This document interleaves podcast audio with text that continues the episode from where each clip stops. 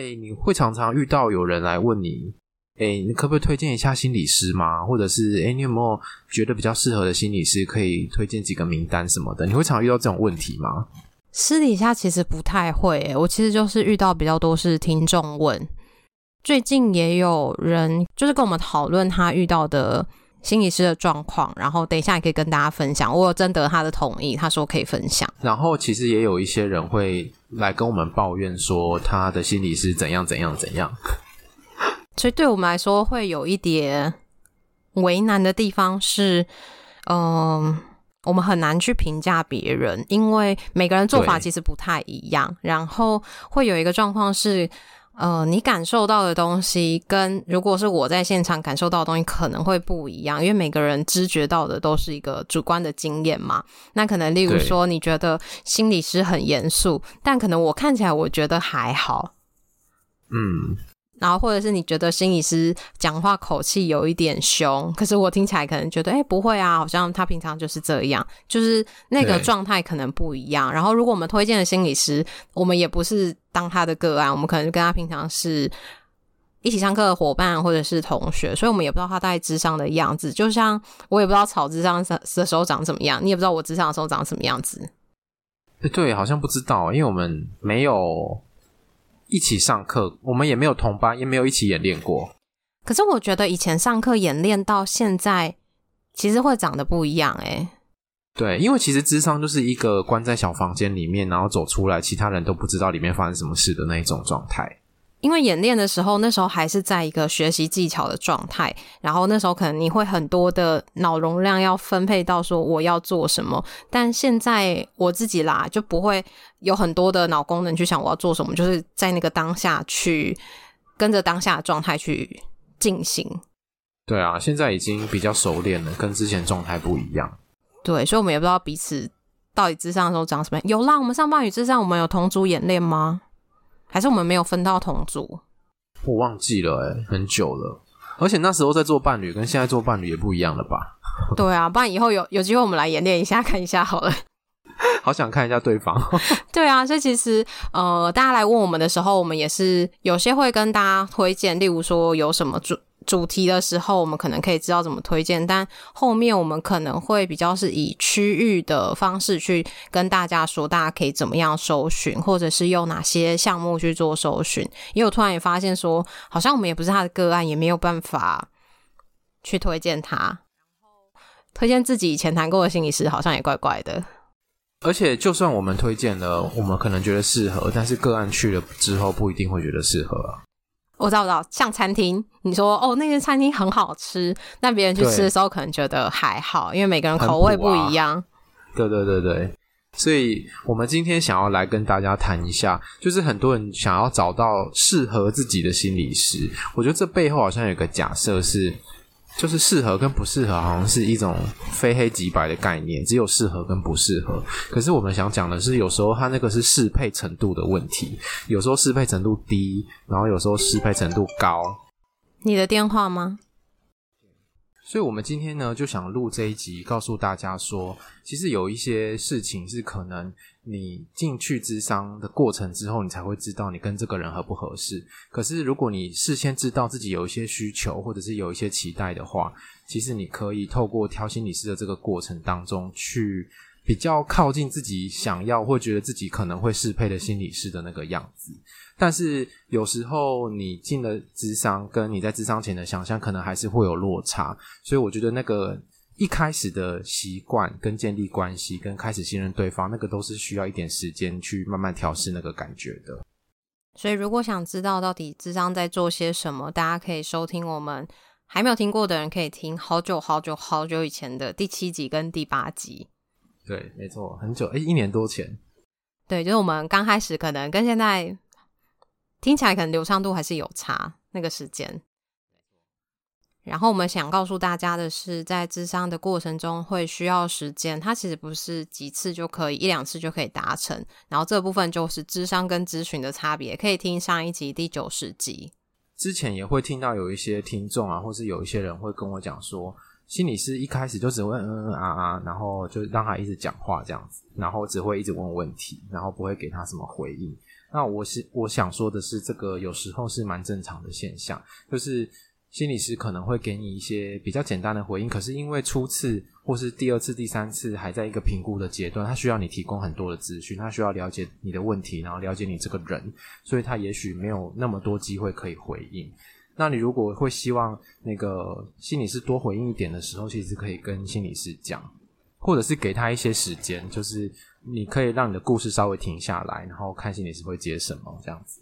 因为一开始其实在收集资料的阶段，那这个会很像是他一直说，但是有些人会觉得是自己不知道说什么，那这时候就会很需要心理师去问他。所以心理师问问题，或者是这个中间不管怎么进行，其实都是可以去讨论的，或者是你也可以跟心理师在一开始的时候也可以表达说，其实我不知道。从哪边开始，那心理师就可以引导你，或者是可能他就会有比较多的问题可以跟你做讨论。没错，然后有时候我们有可能会呃在谈的过程当中会需要讨论跟设定一个目标。所以，如果这个目标是越清楚越明确的话，这样心里是比较能够知道说跟你一起往哪里走，往哪个方向走，或者是我们要走到哪里，觉得差不多可以结案这样子。所以，如果这个目标一开始对双方来说是越明确的话，其实那个路就会越明显。如果目标不明确的话，那就会变成可能也会需要花一点时间找目标。所以你觉得智商就是怎么谈那么久的时候，你可能要先问问你自己，就是你自己准备的程度到哪边。所以就是有时候可能会谈个几次，然后我们会就在目标上面去探索跟讨论，然后目标才会慢慢的变清楚。其实有时候不一定是一开始你就有很清楚的目标，那也没关系。然后以上就是我们常常会听到一些个案或者别人的抱怨，在他的智商经验里面，他会觉得如果发生以上的现象呢，就好像这个心理是不太适合我。但是其实有时候如果可以事先更了解智商的那个过程跟是智商的本质是什么的话，可能就不会有那么多的不适配的感觉。然后那个目标一直在转变，其实也很正常。有的时候你以为的目标，然后探索之后发现那个目标可能会长得不一样，或者是你会发现你有其他更需要处理或是更核心的东西。前几天有一一个听众问我们说，他第一次去咨商，然后咨商的时候，心理师回应了他一句话，让他觉得有点不太舒服，然后也会想问我们说，这是在咨商的过程中会是常发生的吗？因为他担心他换了心理师之后，会不会又遇到一样的问题。他讲到的是，他可能呃情绪上面有些变化，然后他也不太能够很明确的说出自己到底怎么了，所以心理师跟他说：“哎，你这样子的话，我也不知道怎么帮忙你。”哎，对，他就觉得好像更无助了，因为本来就已经够无助，然后连心理师也没办法，好像就更无助了这样子。那我们想要讲的是，其实这个状况是蛮正常的，就是如果你没有办法。讲你的感觉，或者是你正在经历什么事情，我们心理师可能没有办法通灵，不知道你的感觉是什么，也不知道你到底发生什么事情，所以在他在一个嗯这样的状况下的确是没有办法给予帮助的，是没有错。但是我觉得，也许那个心理师换一个说法，会让个人觉得舒服一点吧。对，就是哎，这样子可能我们不知道你的目标是什么，然后说那我们接下来可以讨论一下。可以怎么样一起去找到这个目标，或者是还是说，我们就给彼此一段时间，我们试试看去整理，试着探索跟整理，那让你不舒服的原因是什么？因为也不一定真的要很清楚了才能智商去讨论，因为很多时候是不清楚，然后很混乱的状态，就是需要透过智商去做回应跟澄清。但是也不知道说，在那个智商的过程中，心理师讲完那句话之后就停了吗？还是说他后面还有讲别的话？例如说，哎，你这样子我不知道怎么帮忙你。然后后面可能说，还是我们可以想几个可能，然后看你想要往哪边去。还是说心理师只说，那你这样我不知道怎么帮忙你，结束。其实会不太一样。嗯。可是如果有些人可能听到你这样我不知道怎么帮忙你，后面他可能就没有听进去了。那他可能觉得心理师就这样说，所以就像我们前面讲的，其实我们有时候很难去做评价式或是评论式，因为我们不知道那个完整的脉络。就像大家每次问我们问题，我们都会说可不可以多说一点，可不可以把那个故事描绘清楚？因为有的时候，如果我们少掉一个关键字，或是少掉一句关键的话，那就完全不一样了。对啊，对啊，没错。所以。真的，我们有时候很难去评论别人的那个智商过程到底是怎么样，因为我们不是在其中的人，我们也没有看完整个过程，所以我们也不方便发表什么。可是，呃，就是我们会比较鼓励说，如果你在智商里面有任何的感觉不舒服，或者你觉得诶这样子你这样回答很无力的话。其实可以跟心理师反映跟讨论，因为我觉得心理师跟嗯智商关系是一种比较特别的人际关系，它不会像是一般的人际关系说你要顾虑很多事情。如果我这个讲了，我们关系会不会毁掉？就是基本上比较不需要担心这个，所以其实是可以提出来讨论之后，你可能可以更了解心理师当时是什么意思，就是彼此可以做一个澄清跟核对，然后你才不会带着以前的一个。伤口，或者是对心理师的一种奇怪的不信任感，然后再一直往下走下去，这样子。这也是咨商一个我觉得很珍贵的地方，是它跟一般人际关系不一样，是心理师会试着好好的回应你。不管你说了什么事情，或者是不管你可能对他生气，或者讲了多难听的话，他都会试着站在理解你、同理你的角度去跟你讨论这件事。但在一般的人际关系里面，对方可能也会更小灯或者是你生气，他也跟着你生气，开始讲一些攻击你的话。但在心理咨商里面。嗯大部分基本上应该心理师不会这样，但如果他真的这样，那我们也没办法评论，因为我们没有在那个过程中，他可能 有一些他的意图或他的目标，这个可能我们也不知道。对啊，而且有时候心理师可能也会有怪人，这样说好像在攻击别人，但是我觉得好像到各行各业应该都会有一些怪人吧？对，对但是是 不好意思，我们不好说太多。对，就是也不能跟大家说所有的心理师都是好的，因为可能我们对某些个案来说，他也觉得我们没有那么好啊。就是每个人自己的喜好不一样。对，没错。好，好。然后在咨障过程中，有一些不舒服的感觉，有些不清楚，有些混乱，这些都非常的正常。然后我们想到的是，有些东西对心理师的情绪，有可能是你个人的。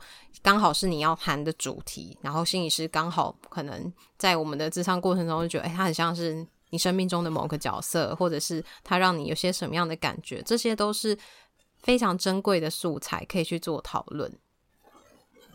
对，所以可能这个过程有时候会不太舒服啦，不是说，哎，那个在咨商过程中。在咨商过程中，全部都是温暖同理间，那你都会觉得很舒服。其实并不是，有时候你要讲一些过去很伤痛的事情，把伤口打开的时候，其实那个过程是很痛的。然后有一些人，你会回去之后，就会说他可能就会失眠啊，或者是他脾气变得更暴躁，或者是有时候会觉得，哎，怎么越咨商好像越不认识自己，怎么觉得越来越混乱这样子。其实这些，最近其实这些都会是蛮正常的状况。最近遇到有些个案是说，台湾有些东西，他回去会做梦。日有所思，夜有所梦吗？嗯，应该是说，可能让他有一些联想，或者是想到一些可能之前压抑的东西，然后就会在梦里面出现。然后那些梦对他来说，去讨论说都是有连接的。嗯嗯，所以任何发生的事情，其实或许对你个人来说都是有意义的。不管是对心理师的感觉，对心理师的想法，这些都是一个素材，不一定要觉得讲了好像对心理师是一种伤害，这是可以澄清跟讨论。我觉得有的时候是一种伤害，是你没有给对方机会说，你没有给对方机会澄清，你就单方面认定他就是怎么样，这反而是一种伤害。对，所以说呃。如果出现那种在智商过程中不太舒服的感觉，有时候也不是适不适配的问题，有时候就是你真的讲到了这个点，然后这些情绪就是会跑出来，这些状况的发生是正常的。这样，所以我觉得如果有一些心理准备，也许可以再多给彼此一些时间去度过这个阶段。嗯，但是有些东西可能就是真的很明显，就是心理师不 OK 的地方了。对，比如说，比如说之前那个百灵果的那个蛇鞭，他不是说他的心理是迟到了几分钟，五分钟还是十分钟？好像十几分钟吧。好，十几分钟，这个真的是不 OK 耶，不管是什么原因，然后迟到都不行。迟到不行之外，后面就是时间也没有谈足，就结束了。对，他，对，他没有谈足五十分钟或六十分钟，然后就让他结束了。因为如果你迟到，可能要事先跟个案说，然后甚至你是要把时间是完整谈完的。你你可以不给多多谈，但是你要把你可能跟人家说五十分钟多少，六十分钟多少，你就是要谈足这个时间给人家。对啊，因为人家是付钟点费的，所以他合理的，他必须要得到这五十分钟或六十分钟。对，所以这种情况就是我们可以很明显的评论，这个是不 OK 的。所以如果你的心理师很常迟到，或者是说，诶，时间好像都还没有到，他就结束了，这边其实都是可以去跟他做反应。然后甚至如果反应之后没有得到好的回应，你就可以自己去思考，那你是不是还想要继续跟他谈，还是说其实你不介意？对，没错。好，所以我们今天就就是也整理了几个点来跟大家分享，就是如果你在还没找心理师的状况下，你想要找到可能适配程度比较高一点的、比较适合你的心理师，你可以从哪些方面去探索？我们也跟听众做了调查，然后在录音前，我们就是很赶的把它打下来。我们边打的时候就觉得蛮好笑的，所以想要跟大家分享。好，然后里面有一些蛮基本的，就是。基本上，大多数的心理师应该都可以给出这样的感觉。比如说，那我们先讲题目啊，好，你先讲题目。题目是我们问大家说，哎，你觉得呃什么样的心理师适合你，或者是你期待的心理师是有哪些特质？这样，然后大家就自由联想写了一些东西。好，那里面有一些是比较基本的，就是大多数的心理师都可能都可以给出这样的感觉。比如说呢，有同理心，然后真诚。有耐心，引导思考，然后接纳、包容、不评价，是专注的。这些是我们在心理师养成的训练里面，就是日复一日在训练的基本功。对，对，所以基本上大部分的心理师啦，应该都可以给出这样的感觉。好，然后还有一些比较有趣的，就是说，像是美乐妮就希望要帅。美乐妮有来回我们。他没有说要身材好，想说，哎、欸，身材你可以看得到吗？透视。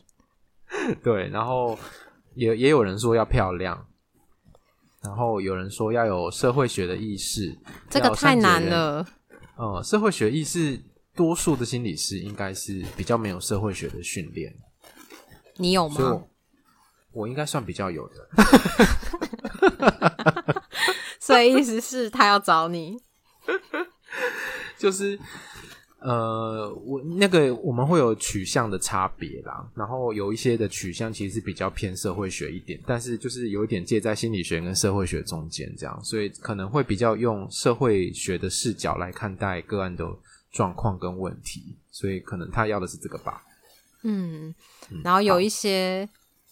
这三个我们真的觉得蛮有趣的，就是那时候在念要打下来的时候，我们就会一直 OS 说：“这是心理师吗？还是说到底在挑伴侣啊？”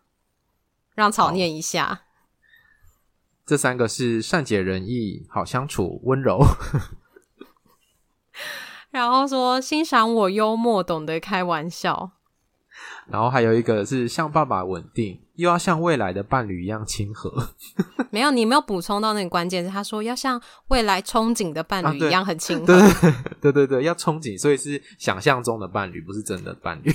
对，所以在看这几个的时候，就突然就想到说，难怪之前我们会说有人会爱上心理师，因为大家选的这些项目。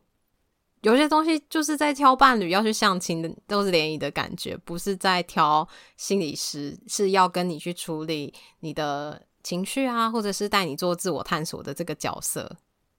可是我觉得里面有一些可以可以理解，是说，比如说要善解人意、温柔。好相处这种好像是，如果你要讲一件你伤痛或者是你很难受的事情，你不会希望讲出来，对方是冷冷的回应，或者是还攻击你什么？你会希望被温柔的接纳，这个应该是可以理解的。可是这个在咨商的时候，你会需要一段的时间才能观察他是不是善解人意。可是第一次还在建立关系，还在资料收集的时候，你怎么知道他是不是善解人意？是指说他帮你开门吗？还是他问你不要喝水？他问你会不会冷？怎么样叫善解人意？对，善解人意，每个人的定义可能会不一样。对，然后那个欣赏，我就觉得，嗯，好像在智商关系里面，性是不一定要欣赏个案。诶，等一下，他这个欣，他是欣赏我的幽默的意思。哦，他是欣赏，不是欣赏我。不是，不是，他是欣赏我的幽默。好，意思就是，如果我说了笑话，或者是我搞笑了，对方要笑。如果对方没笑，我就会觉得，啊，瞬间冷掉的感觉。嗯，可是，在咨商过程中，有的时候刻意的开玩笑，我们就会刻意的，我们就会特别的去重视这个地方，因为会很像是一个你想要逃开的东西，你想要逃避话题的东西，所以用幽默去带过。对，有一些人在讲难过的事情，还是都会笑笑的讲，然后充满笑声的讲这样子，然后我们就会反应。我妈？我是看状况哎，就是 你不是有时候就会讲一讲，然后就幽默方式化解，或是幽默方式带开。对啊，可是那是选择不要让情绪跑出来。可是你如果是在智商的过程当中，也都不要让情绪跑出来的话，那很压抑。然后心理师可能就会反映出：哎，你怎么在讲难过的事？可是我看你都在笑这样子。或是讲到什么事情，你就会好像用幽默的方式，我们就谈没有办法继续谈下去。对，可是有一些是真的好笑，那我就会笑。我在智商室里面蛮常笑的。那你自己会自己讲到笑吗？会啊，我就会有时候会铺一些梗啊，然后就最后就会跟跟一起大笑这样子。所以想要幽默的心理师就可以找你这样。嗯、呃，我不知道我算不算好笑的欸，可是我的确是会常笑的心理师。比例上应该算吧，就你应该比较稍微比较幽默一些。就我不是那种很严肃的，每一件事情都严肃的那一种。嗯，那我觉得严肃会不会很像是一个表情，非语言，不是只说内容？对啊，就是那个过程给人家的感觉，是你好像很认真的看待每一件事情，而不是有时候是轻松的那种感觉吧。嗯，可是认真看待，如果他的表情是轻松的，很像谈话一样，然后或者是很像聊天一样，这样还会严肃吗？这我就不知道了。反正现在都戴口罩，也看不到结案。可以看得到啦，会看到眉毛跟那个额头啊。就是有些人很认真、很严肃的时候，他会有点皱眉，还是他的额头那边会有纹路，还是可以看得到。嗯，对，我觉得在智商室里面要幽默，其实是。要很看状况，而且我觉得其实也要看个案的状况，不是每个都可以这样。对对对对，有时候幽默是很失礼的，然后有时候幽默又可以，就是让那个气氛可以轻松一点，或者是可以拉近距离。我觉得那个都都是要看状况，所以心理师也不是随便幽默的，也不是说好像你对每个个案都长得一样，其实就是会看个案的状态。也没有刻意的去调整，可是好像训练到最后，你就会大概去跟上个案的那个步调，或者是它的特性。对，没错。嗯，然后下面有一些是，呃，我们没有特别做分类的。好，这也是大家对于心理师的期待，比如说性别友善，然后温柔，语气坚定，可以温柔的挑战我，但是要温柔呃要温柔而坚定的那一种。然后有一些是希望可以理性的帮我分析，适时的突破盲点，一针见血的点出问点出问题。然后再来是可以陪我哭，陪我笑，给予一些思考的空间，然后可以理解听得懂我要说什么。然后也希望没有距离感，或者是有时候会希望心理师主动鼓励。然后这个也蛮好笑，要像姐姐，有点年龄的差距，所以你就不行了。对，就是。还是我可以像姐姐，就戴个假发，有点会想笑吧？那就变成在恶搞这样子。对，然后有提到说，希望陪个案情绪起伏，或者是在这个状态反反复复。然后有的时候会觉得这是很吃频率，真的是要聊过才知道，要实际的相处才知道。有些人也会期待是相同性别。对，这些我们发现就是大家的。口味都蛮不一样，口味 期待好不好？期待就是你会觉得，哎，这个人跟你对频，可是什么样的人跟你对频的那一种特质，其实每一个人想要的是不太一样。像有一些重叠的部分啊，就是大部分人是希望有同理心的嘛。嗯、然后有一些人就是蛮特别，要有人要像姐姐，有要像爸爸，有人要像伴侣。对。所以，其实大家如果知道自己想要，或者是对于什么样类型的人，你会比较可以去倾诉，或者是你想要什么样的风格，是他嗯比较多的引导，还是说是让你自由的发挥？这些其实，在预约的时候都可以去做表达。嗯，没错。那接下来我们刚刚上面聊的那些，那你自己觉得对你来说，什么是合适的心理师？以你自己如果是个案的角度，或者是你之前去咨商的经验。嗯，我之前咨商的经验其实都是去学校，所以都是让人家排。嗯、就是去学校其实没有太多选择的空间，你可能可以表达你的期待，稍微表达一下，可是也不一定能够按照你的期待去媒合到你想要的心理师。所以如果我现在要做自费智商的话，我会觉得可能心理师的专业跟我想要的，我想要谈的东西是适配的，那我就觉得这个。这个我就可以接受。那对你来说呢？所以你只要专业没合，然后其他那些东西其实就都还好。我觉得那些都还好诶。哦，我现在的话我是没有没有什么想法，但是我当时之前咨商的时候，我觉得呃，就是我真的非常喜欢，是我有一种没有被评价的感觉。就像有些听众回应的是，我觉得讲了一些我担心会被评价，或者是会。担心可能会被指责，然后被说啊，你就为什么要继续再这样？你应该要怎么样会比较好的？我有些预期，可能别人会怎么回应我，但他没有用我预期的方式回应我，是理解我的处境，或者是那就陪我讨论那个状况。我觉得有种被接纳、没有被评价的感觉。嗯，但是你说的这个好像也是基本功哈，就是。接纳个案要讲的东西，然后去理解他，嗯、这个是多数在智商的过程中会去做的事情。当然，有一些状况是例外啦，比如说有时候我们并不是要走接纳，有时候可能需要一点挑战，有时候需要一点面子，那可能就会是不一样的状况。可是我那时候是讲那个，就是我之前节目有分享，就是恐怖情人的那时候，然后他没有跟我说，就是你为什么不分手？嗯。对，我预期可能是别人会觉得，那你为什么不分手？可是那时候对我来说，就是还没有听过的，可以自己往前去找，反正就是大概恐怖前之类的。我那时候会觉得说，我就是想要先把我的论文顾好，因为我觉得要处理关系太花心力了。可是我这样我要口试了，对。所以我觉得他能够理解我这个状态，他也没有 push 我要做什么，而是就是陪我在那个状态去，至少去讨。我们那时候是讨论说，那我可以在这个情况下怎么去让自己好一点，然后怎么样去至少先把我的论文完成，不会受到影响。那同时也可以去留一些可能保护自己的部分。嗯，可是很多时候大家都会就是跟你说，你就是赶快分手。对。我觉得那个应该是你在当时的智商情境里面，你需要的东西是理解跟支持，或者是鼓励，而不是去问你为什么没有分，为什么有这样做，为什么没有那样做，为什么你要这样做？这种、啊、我知道，就比较不是问题解决导向，而就是陪我在那个情况下，至少是照顾我自己，然后先去，不是以他觉得优先顺序，而是回到我身上，以我的当时我重要的优先顺序去做讨论。对。可是刚刚不是有一些听众也说希望可以突破盲场吗？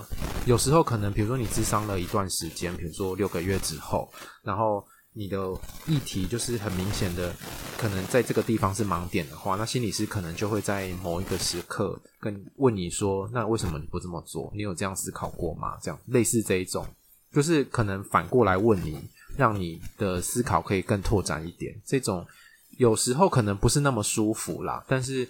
这个也许有时候是重要的，但是在不同的情境跟脉络底下，可能我们会采取的智商的策略会不一样。我觉得真的这个就蛮看人的，因为像有些时候不一定会真的谈到那么久，而是在过程中有发现的时候，有的时候回应个案的时候，他会觉得，哎，他怎么都没有想过，他是用一个好奇开放的方式去看，而不会觉得我好像在指责他，或者是在攻击他。嗯。嗯，所以我觉得其实蛮看人的。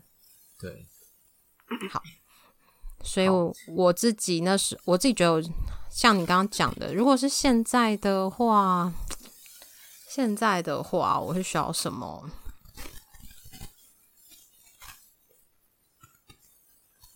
可能也就是看专业吧，然后可能也会是看谈起来的感觉，就是。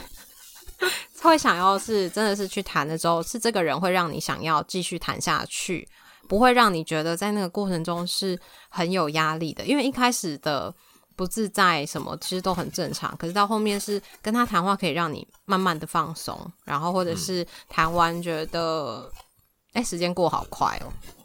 对，如果你每次跟他谈都觉得哦时间怎么还这么久都没有结束，或许这中间有些什么是你可以去特别讨论的。对。所以我们就整理了一些东西，可以在你事前在找心理师的时候，可以做一些小小的评估。那第一个就是，当然要找合法的智商机构跟合法的心理师。没错。那这个在我们那个卫福部的网站上面就可以去搜寻哪一些机构是有合法做职业登记的，然后哪一些心理师是有合法的登记的。那这个就是我们之后也会再放在 IG 上，应该我我想说，就直接单独用一张那个图，这样子就不会隐没在自己里面，它就会另外的独立出来。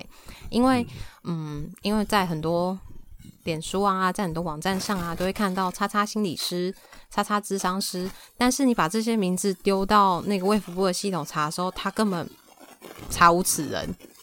就代表他不是卫福部认证，不是透过考试获得这个资格，他可能声称自己在做这件事，或者是他可能上了什么课，所以我们就会想要提醒大家，就是呃，如果你从网络上找心理师，那也没有问题，但是你记得要上那个网站去确认你的心理师是不是有是考试认证通过的，至少先帮你把关一下。那如果你的心理师不是，那你也可以有一个至少有一个知道是。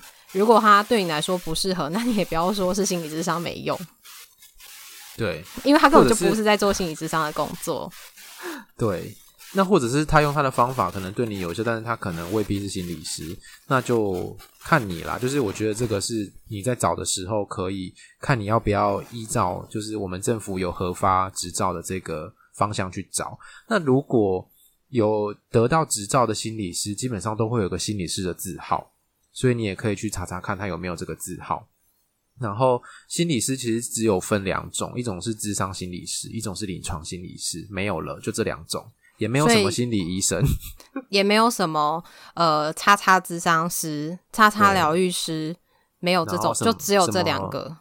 什么咨询师，什么什么咨询那种都，心理咨询师也不是，智商员、心理辅导师。这些都不是，就只有两种，叫临床心理师跟智商心理师。没错，这两种都是会有字号的，所以大家可以上卫福部的网站去查。那接下来就是在大家挑心理师的时候，如果是呃像学校那些安排的话，可能就没有办法挑。可是如果是在心理咨商机构的话，它上面其实应该都会列心理师的呃学经历呀，或者是他之前在哪边工作。那你也可以看一下你想要谈的主题跟他的。呃，之前的工作经验有没有没合？但是有些主题是大部分心理师都可以去处理的。对，那就是如果以学校这个来讲的话，大家的学校训练应该都大同小异啦。就是基本上我们考试的时候会有规范，一个你要修完智商心理学程才可以考心理师的执照。那这些都是基本的必修共同的科目，所以大家应该都具有基基本的。智商的专业这样子，像是情绪，像是情绪啊、人际关系啊，然后亲密关系等等这种呃生活上比较广泛的主题都是可以讨论，但有一些比较精细的主题跟专场，可能都会需要特别的训练。对，那有一些系所，它会有比较特别的专长的训练，比如说有一些艺术治疗的研究所、家族治疗的研究所，或者是生死学的研究所等等的，那这些就会在他们的。上课的比例里面会比较偏重他们的专长，这样，所以如果你有这个需这方面的需求，其实也可以找这种地方毕业的人这样。然后另外一种是可以看心理师之前工作的经验都跟哪一些族群，比如说有一些心理师之前在学校，有一些在医院，有一些在社区，或有一些在社福单位、政府的机关、监狱、法院等等的这些，你可以看他工作的对象跟你的族群的属性是不是类似的。或者是说，其实你也可以想好你想要谈的主题是什么，你也可以在预约询问的时候跟他说你想要谈哪些主题，他也可以帮你推荐。然后可能推荐完之后，你再上去看他帮你推荐哪些心理师，那你从中你会想要跟哪一个先开始谈试试看？没错，嗯，好。然后最后想要跟大家分享到的是，别人推荐的或者是网络上面的评价就代表全部吗？你觉得呢？我觉得就像我们刚刚讲的，其实有时候别人觉得适合，你不一定觉得适合。有时候我们会看 PTT 的乡民啊，然后就是推荐去什么什么吃什么东西，可是我们吃了会觉得，嗯，怎么还好？对，所以可能呃，如果别人推荐你的话，你其实可以问他多一点是，诶，那你跟这个心理师谈的时候，为什么会让你想要推荐他？是对你来说有什么样的帮忙，还是说这个心理师他的风格是怎么样？那他是可能呃会主动的引导吗？还是说他比较是谈经验性情绪的东西？还是说他是会给予一些技巧的？可以去询问推荐的原因，以及他在过程中的感受，然后你可以去评估说那是不是你想要的。对，然后如果你自己心里面已经有一些想法的话，也许你也可以问问对方的经验。比如说，诶，如果我喜欢温柔一点，你可以问说，那他是温柔的特质吗？还是他是比较理性的，还是怎么样？这样子就是看你需要什么，我觉得都可以先整理过，然后跟推荐你的人稍微讨论一下。嗯，然后另外其实也会想跟大家分享的是，我觉得有的时候网络上面的评价都是一种参考，因为像如果呃有些人可能谈到一些不舒服的地方，可是他不知道智商其实本来就是会不舒服的，他可能带着一些感受回去，没有跟心理师讨论，然后或者是就这样结束离开的话，就没有再来的话，他可能就会对智商留下不好的印象，然后就有一些回应。但那些回应有的时候，其实就像我们讲，它都是一个片段。如果他没有去澄清、没有去讨论的话，它就只是一句评论。可是每个人的感受其实是不一样的。没错。那讨论那么多，希望大家可以对于自己想要什么样的心理师，可以比较多的认识。然后也希望大家可以很顺利的找到适合自己的心理师。对。然后有一些会像你一样 看看这个人的外表，我没有看外表啦，看感觉啦，看这个人的感觉。看外表是美乐妮，就是有一些看外表嘛，然后看看环境喜不喜欢，我觉得这也是一个评估的因素啦。就是有些人也许 觉得这个是重要的，对，有些人可能觉得哦，我想要看起来比较。资深的，或者是看起来比较成熟的，还是看起来比较怎么样的，那也都 OK。但是，呃，其实那些都只是一开始让你去认识这个心理师，跟他谈的一个开头。但后面其实就是会回到你们自己谈的经验上面去做评估。没错。好，然后最后想要跟大家讲的是，就是呃，我们在咨商前一定都会告诉个案说，你有权利可以终止这段咨商关系。所以，你如果真的觉得这个心理师，你真的跟他不适合的话，是可以换的。你是可以考虑换机构或者换人都可以。那如果可以的话，也可以直接跟他做讨论，千万不要觉得不好意思。你可以去跟他讨论说：“诶，你发现自己可能在什么样的状态下，好像跟他的风格比较不适合。”对，那有一些是他的风格没有办法调整，他就是这种。个性的心理师，因为每个心理师个性可能不一样嘛，那你也许觉得，诶，这个没有办法改变，你可以换人就，就那就就换人吧。那如果有一些是，诶，你讨论之后澄清了，哦，原来他那个时候不是那个意思，或者你希望他做哪些调整，他也可以做到的话，那也许你们咨商关系可以继续。要不然就是，如果你又换了一个心理师，不断的换心理师，这样子你的故事就要一直重来，一直重来，一直重来，然后就没有办法探讨到一个比较深的状态，这样子。嗯，然后如果你可能在换心理师的过程中，好像你发现某一类的心理师可能都会让你觉得不舒服，那你可能就更需要跟那类的心理师去讨论，因为那可能就是你需要去面对的主题。没错，好，那那许愿是什么？呃，我是说，我上面有列了一个许愿，是指说，其实大家在预约的时候都可以去跟智商所或是治疗所表达你想要什么样的心理师。没错。嗯，所以像之前一开始的时候，有人说想要温柔的心理师，然后我就被派出去了。你是温柔的心理师，但我觉得有的时候其实还好，就是不会很凶。上的时候应该是温柔的吧？